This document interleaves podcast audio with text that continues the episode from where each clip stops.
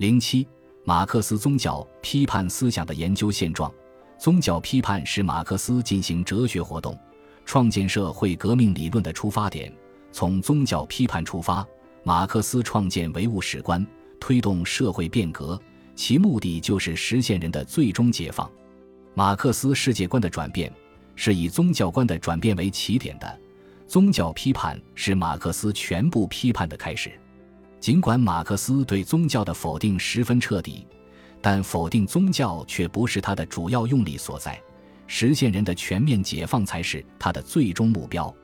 马克思对宗教的批判是其理论活动的起点，也是他建立新世界观的起点。因此，我们应当重视马克思宗教批判思想在历史唯物主义形成过程中的重要作用。其实。国内一些学者也看到了宗教批判的特殊地位，吕大吉、高诗宁两位教授认为，马克思的宗教批判对马克思主义整个理论体系的创立有十分重要的意义，所以应该深刻了解马克思、恩格斯的宗教理论在马克思主义整个体系形成和发展过程中的特殊地位和特殊作用。本书认为。宗教批判在马克思哲学思想形成中具有的特殊地位和重要作用。一般来说，学术界是把马克思的宗教批判思想总体上作为马克思主义哲学世界观，尤其是历史唯物主义的一个部分展开的。宗教观是世界观的一个部分，宗教观的形成和世界观以及唯物史观的形成具有同步性。对宗教观状态的定性，就与唯物史观的发展状况相对应。李士菊教授认为，对宗教产生、发展和消亡的规律性的探讨，就是研究马克思主义科学无神论的发展与规律，并且必须把科学无神论思想放在唯物史观的发现的历史过程中进行探讨、认识。这种科学无神论是从马克思唯物史观的伟大发现开始的。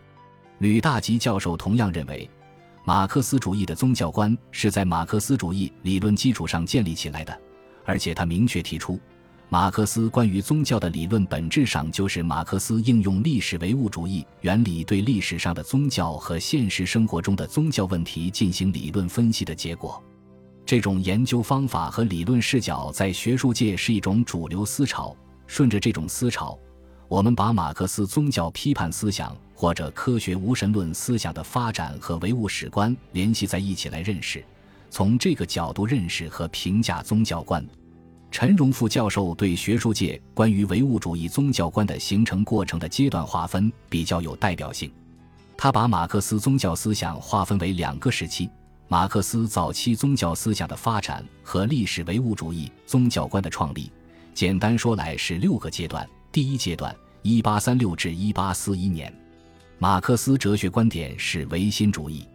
宗教思想就是从中学时代的自然神论转向大学时代的唯心主义无神论。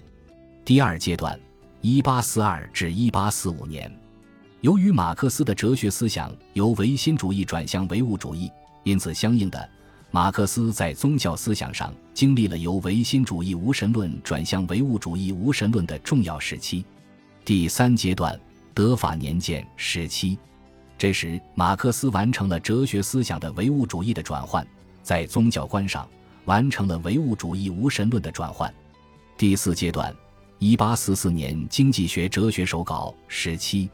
马克思把哲学研究和政治经济学研究结合起来，形成了历史唯物主义宗教观的雏形。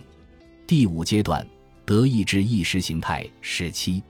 德意志意识形态是历史唯物主义形成的标志，也是历史唯物主义宗教观形成的标志。第六阶段，共产党宣言的发表，这标志着历史唯物主义宗教观的公开问世。在许多专著中，不同学者都进行了类似的划分，当然在一些细节上有所不同，但都认为马克思的宗教批判与唯物史观的形成是同步的，因此。考察马克思宗教批判思想，主要从唯物史观形成的历史脉络出发，